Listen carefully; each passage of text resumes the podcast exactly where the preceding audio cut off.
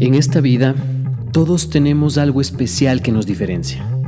Pero en este espacio, todos somos iguales y todos tenemos algo que decir. Soy Javier Echeverría y esto es Gente Común. Bienvenidos.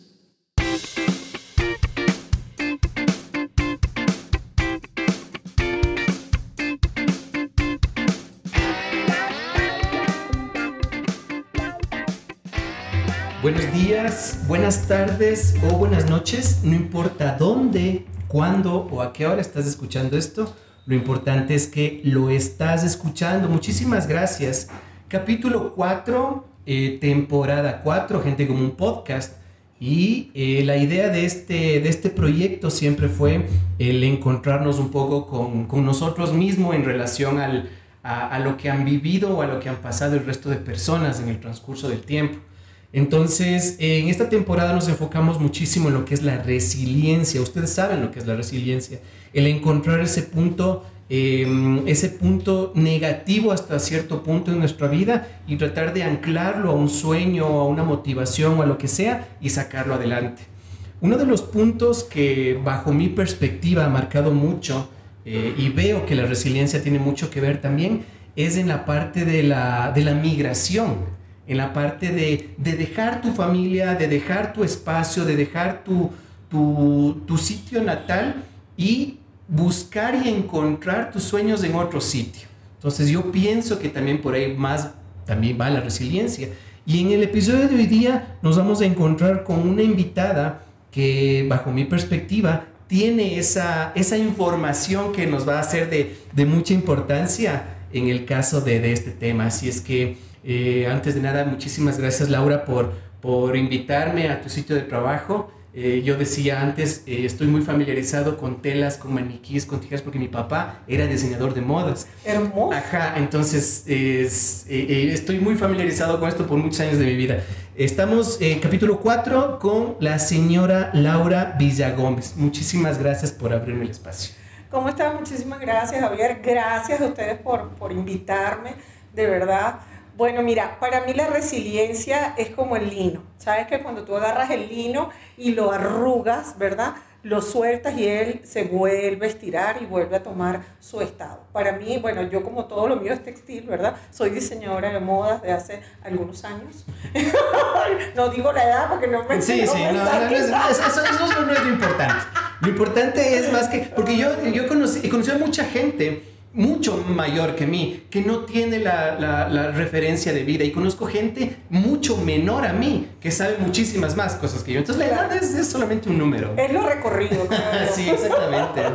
bueno, fíjate, yo soy venezolana, eh, llegué aquí al Ecuador hace siete años ya. Pero no llego al Ecuador por accidente. Mi papá era ecuatoriano. Ah, ya. Entonces mi papá era ambateño. Wow. Ya. Entonces, mi papá en los ya años tenía una 60, referencia de un país. Claro, en los años 60 mi papá migró a Venezuela por los motivos económicos de, de aquí del Ecuador. En esa época Venezuela era un país que estaba muy bien posicionado económicamente. Y de hecho se fue mi abuelo, mis tíos, se fueron como cuatro o cinco personas a Venezuela. Yo recuerdo cuando yo estaba en la escuela, sexto grado, quinto grado, Igual, no vamos a decir el año. Este, eh, yo recuerdo que cuando eh, en esa época eh, aprendíamos de los países, de las regiones y todo el asunto, y yo recuerdo muy claramente que decíamos que Venezuela era el país más rico de Sudamérica. Imagínate. sí, sí, sí, entonces sí, sí estoy familiarizado con ese punto de... Bueno, y mi familia migra, ¿verdad?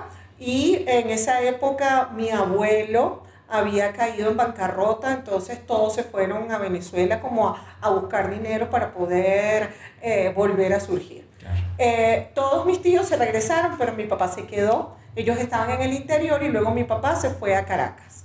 Eh, eso fue como en el año 60, por ahí, y se quedó en Venezuela.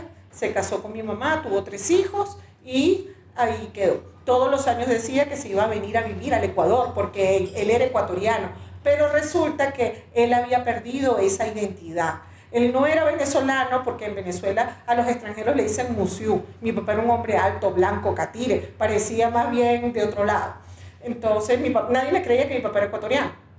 Entonces, este, decía, no, si tu papá es un museo, o sea, un, un extranjero porque los venezolanos no lo asumían como venezolano. Pero cuando él venía para acá al Ecuador, tampoco era ecuatoriano, porque había perdido su identidad ecuatoriana. ¿Sí me explico? Entonces él no era ni de aquí ni de allá.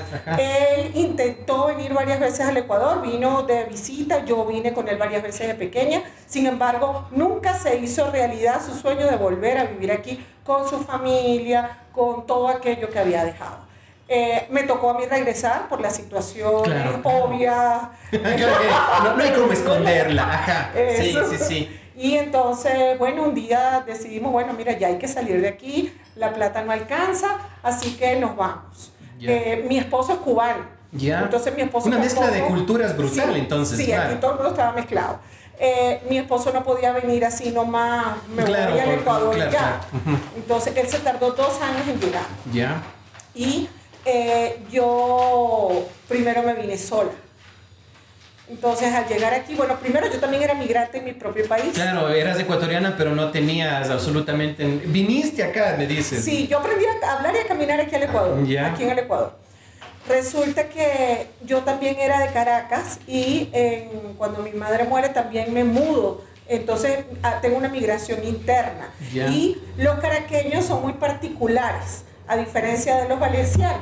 Es así como, como la gente de la sierra y de la costa. Claro, claro, son esas culturas internas que, que sí se marcan. Eso que tú dices, mm, tú no eres de aquí. Sí, te das cuenta, te das cuenta en la calle, solo con el caminar si él, ese, esa persona es de Manta o de Guayaquil o si es de Ambato o no, él es del Oriente. ¿Te das cuenta aquí? Claro, eso, tal cual. En Venezuela pasa exactamente lo mismo. Entonces yo ya, ya, ya había comenzado mi ciclo. Yo pienso que a los 12 años comenzó todo cambió. Cuando mi madre fallece, todo cambió. A los 12 años. A los 12 años. Okay. Entonces me tocó vivir con mi padre y bueno, eso fue, eso es otro cuento. Pero ahí comenzó la resiliencia. O sea, vos ahí empezaste ya a marcar muchísimo. Claro, porque yo tuve que adaptarme a situaciones a las cuales no estaba acostumbrada.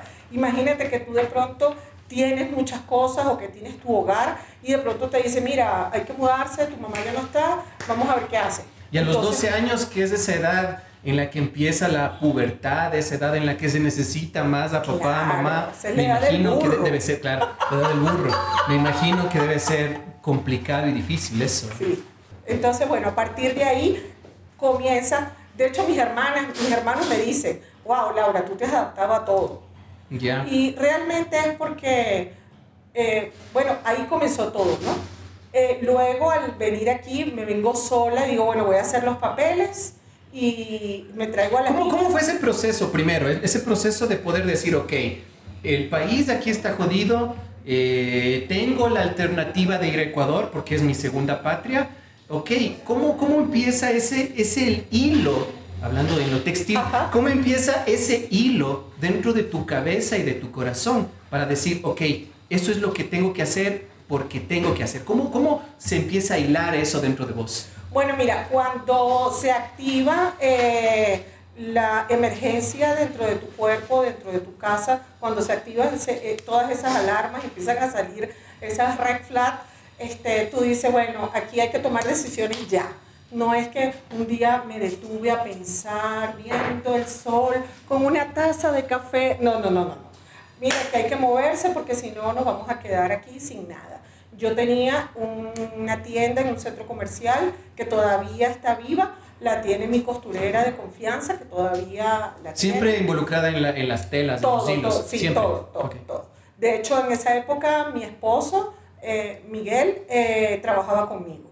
Entonces teníamos un taller de costura donde teníamos, eh, creo que eran entre 10 y 16 máquinas de coser. Ah, es muchísimo. Sí, tenemos un mesón de corte divino, tenemos un taller maravilloso y teníamos otra eh, otra tienda donde vendíamos lo que hacíamos. Sea, tenemos dos tiendas y un taller. Okay. Okay, las niñas en sus actividades y un día dije, bueno, ya nos toca, vamos a empezar a vender, vamos a empezar a hacer. Todo se dio muy fácil, vendí, claro, el taller, imagínate, ese taller lo vendí en 3.500 dólares. O sea, fue nada. Eh, la otra tienda la cerré, todos los fines de semana nos íbamos a tiendas de pulgueros a vender. Yo recogí toda mi casa. Yo dije, lo que tenga más de seis meses que no usan, se vende. Se vende. todos los fines de semana hacíamos 100, 120 dólares y se iban guardando, guardando. ¿Cómo, guardando, cómo, guardando. ¿Cómo estabas por dentro de ese momento? Ese momento en el que vos dices, porque suena muy bonito y suena fácil, suena heroico y suena mágico, ¿me entiendes lo que acabas de decir? Eso Pero realmente, realmente, internamente vos, ¿cómo te sentías? ¿Cómo era ese momento de coger esta blusa que tiene menos de seis meses y poner en la funda para vender? Eso es pura adrenalina. O sea, tú en ese momento no echas para atrás. Tú no estás pensando en que, ay, la blusa, mi cámara con la que yo aprendí. No, la quieres, chévere, divino, disfrútala. O sea, eh, todo ese momento yo pienso que fue mucho tiempo de adrenalina y de estrés que realmente yo me di cuenta y realmente caí en cuenta al llegar aquí aquí. ¿Cómo, cómo, ¿Cómo manejaste el miedo? Porque eh, hay miedo en ese momento, o no hubo miedo. La adrenalina hace que tengas muchas supuesto. cosas. Porque hay que, hay que tomar en cuenta que del otro, del otro lado de las puertas del miedo está el éxito. Entonces, ¿cómo tu miedo, cómo lo modificaste o cómo manejaste tu miedo para que las cosas fluyan como estás diciendo? Lo que pasa es que hay personas que el miedo las paraliza. A mí el miedo, por el contrario, me hace avanzar. A mí el miedo me hace huir, me hace pensar rápido, no sé, como que cuando estoy en esos momentos, todo el panorama se aclara y ya sé lo que tengo que hacer. O sea, son decisiones que tienes que tomar en el momento porque las oportunidades se pasan. Entonces ahí, si yo no me iba en ese momento, si yo no hacía lo que tenía que hacer en el momento, no me iba y todavía estuviera en Venezuela. Cuando yo decido irme, eh, al papá de las niñas, que no es el mismo que mi esposo, le dije, mira, ¿sabes qué? Me voy. Estábamos en una sesión con la psicopedagoga de una de las niñas, aproveché el momento, fue súper oportuno. El hombre se quedó así de una pieza, ¿cómo que se van? Le digo, sí, nos vamos. Él dijo que no, que en el Ecuador, que las universidades, él ahí todo, ¿sabes? con aquel, eh, aquel rollo mental. Y le digo, bueno, no me importa, pero en el Ecuador pueden salir a la esquina y aquí no, porque si sales a la esquina te mata para robarte el celular. Entonces, eh, no es opción, me voy. Le dejé a las niñas ocho meses a él. Este, me da mucha risa porque yo le daba a él más dinero en esos ocho meses de lo que ¿Quién te daba vos en toda la vida? En todo, sí, práctica. O sea, Es que cual. sí, son situaciones, situaciones y situaciones, ¿no? Pero eso también tiene mucho que ver con, con la actitud, porque, o sea, muy fácilmente vos podías haber tomado otra actitud en respecto a ese tema, por ejemplo. Claro, otra quizá le deja por comodidad, bueno, ese es su Claro. papá, que sus niñas se queden allá. Por el contrario, este, como estábamos en modo supervivencia, eh, yo tenía que traerme a mis hijas. Estar en modo supervivencia. Sí. he escuchado muchísimo de estar en. eh, ahorita estoy en modo avión, estoy en modo. Este es eh, en modo piloto automático. Ahorita es modo supervivencia, no Claro. escuchado eso. Claro, porque lo que pasa es que la situación, o sea, la situación lo ameritaba, ¿ok? Yo creo que en este momento, si eh, yo empiezo a recapitular y, y a ver cuál era la situación en ese momento, yo digo, wow, yo ahorita no lo volvería a pasar. En ese momento tendría yo como 43 años, 42 años, no sé de dónde saqué tanto brío, no sé cómo hice las cosas, ahorita me preguntan, pero todo vino. O sea, llegó el dinero, llegaron los papeles, llegó todo. ah, eh, tenía que pararme a las 3 de la mañana para apostillar los papeles. Todo lo apostillé, me vine. Ah, eh, cuando llegué me recibió una tía, la cual quería muchísimo a mi padre. Este, le dije, tía, me voy a quedar por 21 días. Ella como que no creía que eran 21 días. Cuando llegó el día 21 que le dije, tía, me voy. Pero ¿por qué te vas? Yo te he corrido, yo he hecho algo malo. Digo, no, tía, lo que pasa el pescado es como la visita. Los tres días ya huele se, mal. se vuelve incómodo. Sí, sí, eh, eso sí es verdad, y eso es de todas las culturas, creo. Porque sí, sí es verdad eso. Vos puedes tener la idea de que te están ayudando, pero la ayuda también tiene un límite. La ayuda también tiene sus, sus, sus tiempos de caducidad. Claro, por supuesto. Bueno, cuando te cuento que yo me di cuenta cuando llegué al Ecuador fue porque al, yo llegué como a las 4 o 5 de la tarde. ¿ok? Llegué a casa de mi tía, bueno, llegué acomodando mis cosas, eh, pero al día siguiente me paré y dije, bueno, aquí hay que buscar trabajo porque no me voy a comer la plata. Claro, claro. ¿ok? Todavía seguí en modo supervivencia, pero como un nivel más abajo. Claro, o sea, un poco poquito más. slow. Claro, claro. Entonces eh, tenía que comprarme un par de zapatos, porque hay un detalle. En Valencia, donde yo vivía, es una ciudad muy caliente. Yo me la pasaba en shorts, me la pasaba en camiseta, en sandalias. No estaba acostumbrada al clima de Quito. Eh, llego yo en noviembre, que ya el clima estaba está bastante frío. eh, frío y lluvioso, entonces eh, tengo que comprarme unos zapatos. Y no se me ocurrió mejor idea que irme allá arriba a la Imbabura, al mercado. A, la calle Ipiales. A la a Ipiales. Dije, ah, no, en Ipiales compro los zapatos. Bueno, me metí, yo no sé cómo entré y cómo salí, pero salí con mis zapatos, unos, unos botines hermosos. No sé cómo se me ocurrió irme para allá, y sola, sin conocer Quito, sin conocer nada. Y cuando estaba en la en, en, la, en la estación de la Ecovía, y veía a todo el mundo riéndose, los muchachos abrazados, aquella felicidad en la calle, yo en ese momento dije, coño, estoy deprimida. no me había dado cuenta, me sentía así como las comiquitas que tienen una nube negra. Claro, claro. Igualito me sentía.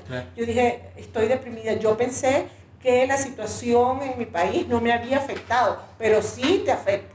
O sea, te, diste cuenta de eso ya cuando saliste de, de, de, de, esa ilusión en la que estabas marcado. Claro, es que yo siempre he pensado que uno tiene que hacer su, su micromundo, su, así como dicen que la microeconomía, yo siempre he hecho mi, mi micromundo. O sea, sí escucho las noticias, sí escucho esto, sí escucho lo otro, pero yo estoy enfocada en lo que quiero, estoy enfocada en mis sueños, en mis ilusiones, y ya en Venezuela ya no las podía tener, porque estaba ofuscada con tantas cosas que pasaban alrededor. Ecuador a mí me dio la oportunidad de seguir soñando, de seguir creciendo, de comenzar desde cero. Vos te das cuenta aquí que estás deprimida, te diste cuenta viendo a la gente en tal sitio de tal forma y todo, ok. Eh, ese baldazo de realidad que te das en ese momento, ¿cómo, cómo hiciste para no cambiar tu actitud? Porque hay muchas, muchas personas que mm, tal vez están en modo supervivencia como vos, ¿me entiendes? Y, y, de pronto eh, se dan cuenta de este baldazo de agua fría y cambian por completo. De pronto sí la depresión los, los, los come, de pronto sí la, la, la, la desesperación se empieza a notar diferente, de pronto sí pueden pasar mil cosas. En el caso tuyo, ¿cómo te mantuviste a flote? ¿Cómo eh, eh, eh, seguiste ese, cómo sacaste fuerzas de donde no había ya en ese momento? Bueno, este, yo soy una fuente inagotable. ¿Ya? yo tenía una meta que era sacar mis papeles. Entonces yo me refugié, bueno, ¿qué es lo que tengo que hacer? tengo que sacar mis papeles para estar al día en el Ecuador, porque para mí era inadmisible no tener mis papeles al día, no estar legal. Legal. Ok, eh, tenía que trabajar y yo siempre he sido emprendedora, yo siempre he tenido negocio, yo nunca he esperado a que nadie me contrate, yo siempre he generado mi trabajo. Y eh, con eso, ¿verdad? Ha sido tanto que también he generado el trabajo de otras personas. O sea, ¿vos crees entonces que la resiliencia y toda la fuerza es cuestión de actitud? ¿Estás diciendo Por supuesto. Eso es, eso es así como un soplo de vida. O sea, no se aprende. También puedes aprenderla. Es que en esta vida todo se aprende. En esta vida, o sea, es algo increíble. La vida te da las oportunidades y tú tienes que tomarlas. Por ejemplo, yo, ¿tú sabes cuántos años tenía yo que no me enseñaban algo, que no salía de mi zona de confort, que no tenía que abrir mi mente para aprender algo, algo nuevo, algo nuevo. Cuando yo agarré mi primer curso de emprendimiento, me acuerdo que fue un curso de Excel para emprendedores. Yo decía, Dios mío, no entiendo nada, esto es chino. Y cuando tomé un curso que se llamó Decide Emprender, yo decía, Dios mío, ¿y cómo es eso del Canvas? ¿Qué es eso? La propuesta de valor. A mí eso no me entra en la cabeza, auxilio. Pero de tanto insistir, tanto insistir, tanto insistir, tanto repetir, aprendí. Y ahora no solamente que lo aprendo, lo enseño. Lo estás enseñando, claro. Se lo enseño a mis alumnas, porque no es solo hacer una prenda bonita, tienes que venderla. Claro. Porque ¿de qué sirve que hagas una prenda linda si nadie se la pone? Claro, de hecho, de hecho yo soy una de las personas, y esto que vos dices de, de vender, eh, hay muchas, mucha gente que lo malinterpreta. Yo pienso que todos tenemos un precio. Yo sí pienso que todos tenemos un precio. La persona que piense que no tiene precio es porque no le han ofrecido lo que está esperando. ¿Me entiendes? Por supuesto, pero también está la ética. No, no, esto va cargado de ética, de moral y de, sentimientos y emociones, obviamente. Pero, pero yo sí soy, yo sí pienso que, que todos tenemos un precio. ¿Sí? Vos, ¿cuál es tu precio ahora?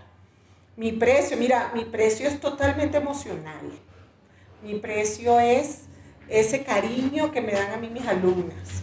Cuando mis alumnas llegan, aquí prácticamente nosotros tenemos que salir a abrir la puerta cada una cuando entra. Y cuando mis alumnas entran, y hola, profe, y me abrazan y me saludan y me traen un caramelito, un chocolatico, ese cariño es el motor de nosotros para seguir enseñando y para seguir trabajando. No solamente las chicas que pagan los cursos, sino también tenemos chicas becadas eh, cuando nosotros mapeamos a las chicas que tenemos, a cuáles podemos nosotros becar para ayudarlas. Y también tenemos otra parte importante que es el trabajo con ONGs. Nosotros tenemos un, como la experiencia que tengo de haber comenzado a trabajar desde la sala de mi casa sin descuidar mi casa, sin descuidar a mis hijas, ¿verdad? Con un ojo en el trabajo y un ojo en la puerta, a ver a dónde van, ya llegaron del colegio, vayan a comer, la comida está ahí, ¿sabes? Esa, esa mamá que está en todos lados, la mamá gallina. Exacto, eso hay muchas mujeres, no solamente extranjeras, sino ecuatorianas que han pasado por situaciones de violencia, que han pasado por situaciones difíciles, que también tienen que readaptarse y buscar la forma de mejorar su vida. Y la, y la forma de mejorar su vida es cuando tú, bueno, una de tantas, ¿no? Cuando tú trabajas, cuando tú estás generando, mira, si sean 10 dólares diarios, eso te sube la autoestima, eso te empodera y dice, aquí yo no dependo de nadie, yo dependo de mí y yo puedo ayudar a mi familia. Ya. Verás, con todas las personas que he conversado de la parte de la resiliencia, en algún punto todos enseñan. ¿Sí? ¿Vos crees que para ser un buen maestro debes tener un punto de resiliencia? Por supuesto, tú tienes que aprender a conectar con todas las personas que están a tu alrededor.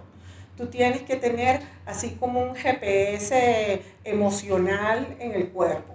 Yo cuando entro a un lugar, yo lo primero, o un salón de clase, voy eh, viendo cuáles son las necesidades de mis alumnas, cuáles son las necesidades de las chicas que están ahí y no todas las tratas igual. Con algunas tienes que ser más suave, más dulce, más linda. A otras tienes que ponerle carácter y decirle, mire, mija, así no es, póngase la pila. Entonces, no todas las personas necesitan lo mismo. Es, eh, con cada persona te tienes que adaptar. Eh, esto que acabas de decir vos ahorita, esto de darte cuenta de estos puntos y todo, ¿te enseñó alguien eso a vos o vos te diste cuenta en relación ya a la situación? Bueno, hay un detalle. Cuando tú eres vendedor, cuando tú trabajas en venta y eres vendedor, eh, sabes cambiar esa energía y conectar con la gente de forma muy rápida. Ya. Y de verdad que no es por nada, pero yo lo hago instantáneo. Ya. O sea, es, cuestión de actitud. O sea, volvemos, volvemos a ese punto. es cuestión de actitud. de ver la vida de una forma diferente, tal claro, y la energía que tú tienes. Si tú estás bajoneado, obviamente no vas a conectar con nadie, porque precisamente dar clases, vender, estar en la calle, tú todo el tiempo estás dando energía, dando energía, dando energía, dando energía. Pero si tú estás bajoneado, estás triste, estás deprimido, mire, mi hijo, que es en su casa, no salga de la cama hasta que, hasta que se le pase. Disfrute su depresión. No salga. Eso, eso, hemos conversado justo en una de las entrevistas, hablamos de eso, o sea, de, de la tristeza.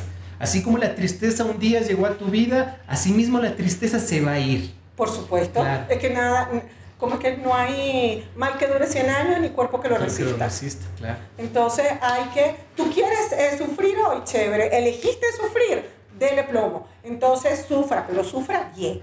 Y ya se te pasó el momento, ahora quieres ser libre, quieres ser feliz y quieres experimentar otras cosas. Entonces sal, camina y conoce gente.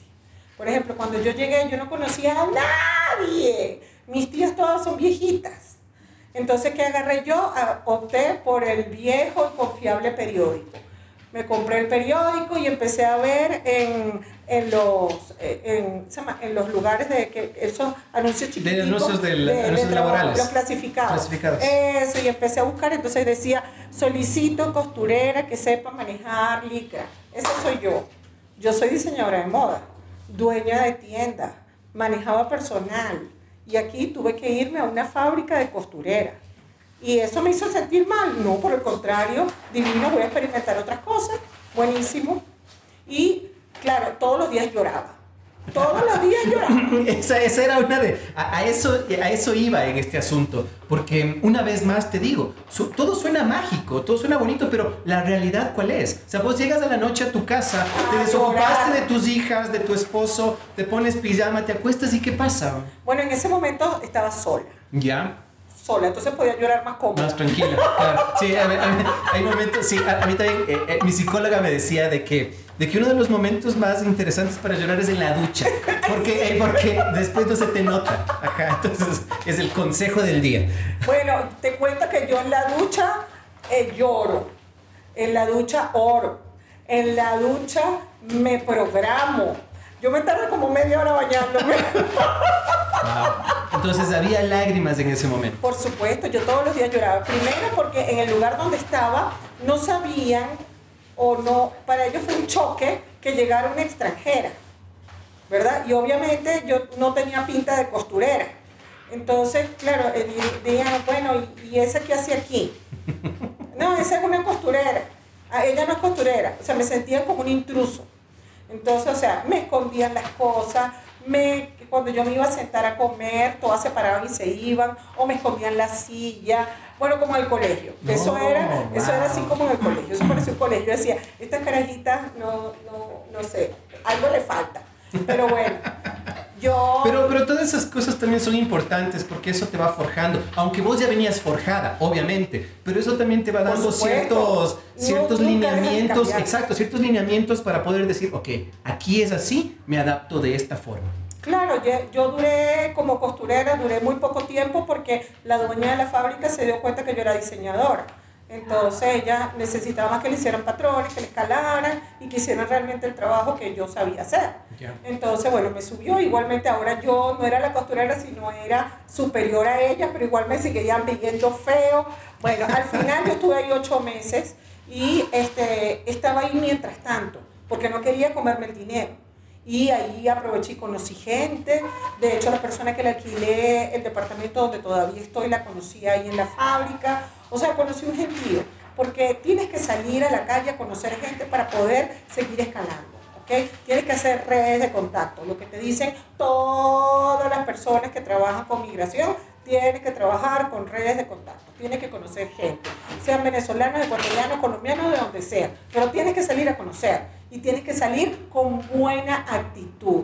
¿Ok? Los problemas, yo siempre le digo a mis alumnos, y eso lo practico yo todos los días. Los problemas yo lo agarro, lo envuelvo y los dejo en la puerta del negocio, los dejo en la puerta de la casa o en el lugar que voy. Si la puedes gente- hacer eso, Yo, por supuesto. si puedes, si es, Yo me es, un camaleón. ¿sí? Por Ah, supuesto, yo soy un Hay camaleón. que ser un camaleón. Claro, es que es parte de la resiliencia. El, ¿Qué hace el camaleón? El camaleón está en el verde y se pone verde. Está en lo marrón, se pone marrón. Si yo tengo que estar en un lugar eh, difícil, eh, tengo que estar en una situación complicada, me adapto a la situación. Si tengo que estar en una situación cómoda, rica, lujosa, eh, no sé, con las personas más bellas del mundo, estoy. Si tengo que estar en una asamblea, hace poco estuvimos en una, nos trataron como si fuéramos diplomáticos. Yo decía, wow, no puedo creerlo. Estábamos en Cuenca en, en una reunión diplomática, estuvo hasta el presidente de la República, estuvieron eh, representantes de todos los países de Latinoamérica, porque estábamos con el PNUD, que es una ONG, y ellos estaban con el programa Integra.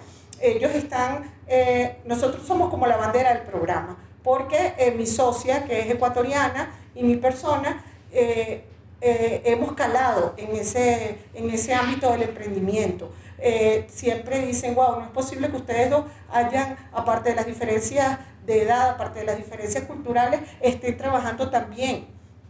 La gente no se lo cree. Digo, bueno, no sé, eso es obvio, gracias al Espíritu Santo. y Dani, que tiene toda la paciencia del mundo. Pero aparte de eso, entonces el- nos trataron como diplomáticos en Cuenca y nos llevaban, conocimos, me acuerdo, al vicepresidente de una isla que se llama Santa Lucía y se puso a hablar con nosotros en la camioneta y pues eso fue una cosa impresionante. Entonces imagínate estar en ese lugar, luego irte, que estamos haciendo servicio social en la Rol 2 y estar con los chicos de la Rol 2 y luego estar aquí con, con mis estudiantes. O sea, tú tienes que irte bandeando a todos los niveles y ser la misma, ser linda, ser abierta, ¿verdad? Y poder adaptarte a todos los lugares donde vayas. Ya. En, en este caso yo me doy cuenta de que entonces la resiliencia no tiene fecha de caducidad. No, por supuesto, y todos los días la aprendes. Y es así como los niveles que se te van desbloqueando en los juegos. Ajá. Igualito. Justo ese, ese es, el punto. Es igualito. Te Tú vas vas desbloqueando. Ajá. Tú vas desbloqueando. Dices, wow, ahora puedo hacer esto. Wow. Por ejemplo, mi hija me enseñó algo. Yo no me había dado cuenta de las cosas, de algunas cosas. Y cuando tú eres consciente de las cosas, entonces las haces mejor. Mi hija me dijo, Laura, eh, mamá, este, mi hija tiene 22 años, 21 años.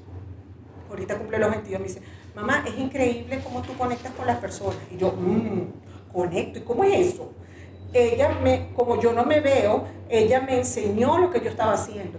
Y yo dije, ah, mira, entonces ahora lo voy a hacer de forma Claro, más ya, consciente. claro, más consciente. Claro, lo voy a hacer a propósito. Claro, claro, claro.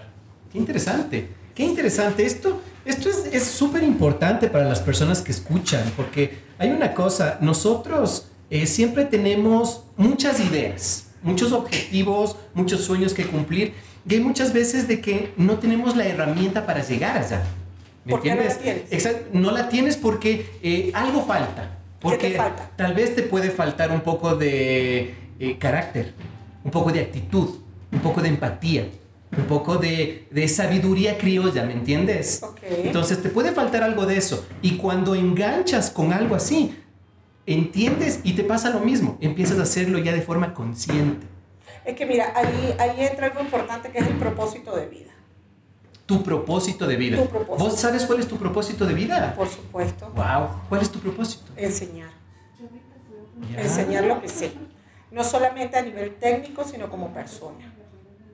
Que todas las personas se den cuenta que tienen un potencial increíble adentro. ¿Cuándo, ¿Cuándo vos te diste cuenta de eso? O sea, ¿cuándo dijiste, esta es mi razón de vivir? ¿Cuándo te diste cuenta de eso? Mira, la primera vez que yo hice un vestido, ahí dije, wow, yo lo puedo hacer todo. ¿Ya? Tenía yo 18 años. Me compré un vestido de esos que vienen ya cortados en la Singer. Compré un vestido, me acuerdo, era de bichí amarillo y venía todo cortado y decía cómo uno lo iba a armar. Y mi papá, bueno, después que batallé, por fin me compró mi máquina de coser. Entonces, porque con mi papá nada era fácil. Entonces quizás esa es una de las buenas cosas que aprendí de él. Porque él nunca me dejó nada fácil. Yo siempre todo lo tenía que luchar. Entonces por eso quizás también aprendí desde muy pequeña a que las cosas, si no son, yo las quiero. Si no me las dan, no importa. eh, Las tomo porque yo las quiero. Cuando yo vi ese pedazo de tela en la mesa, que lo empecé a armar como pude, yo no me acuerdo ni de los remates de eso. Quizás eso era lo más horrible que había en el mundo. Pero cuando se lo puse a mi hermana, que en esa época tendría como unos dos añitos, le puse el vestido y dije, ¡Ah! no puede ser. O sea, este pedazo de tela se convirtió en un vestido, esto es alquimia, esto es mágico. Entonces aquí eso significa que yo puedo hacer lo que yo quiera. Y empecé a crear y a crear y a hacer y a hacer y a hacer. Yo comencé la carrera de diseño cuando tenía como 19 años, como sí, entre 19 y 20 años ya, ya- cerca de los 20.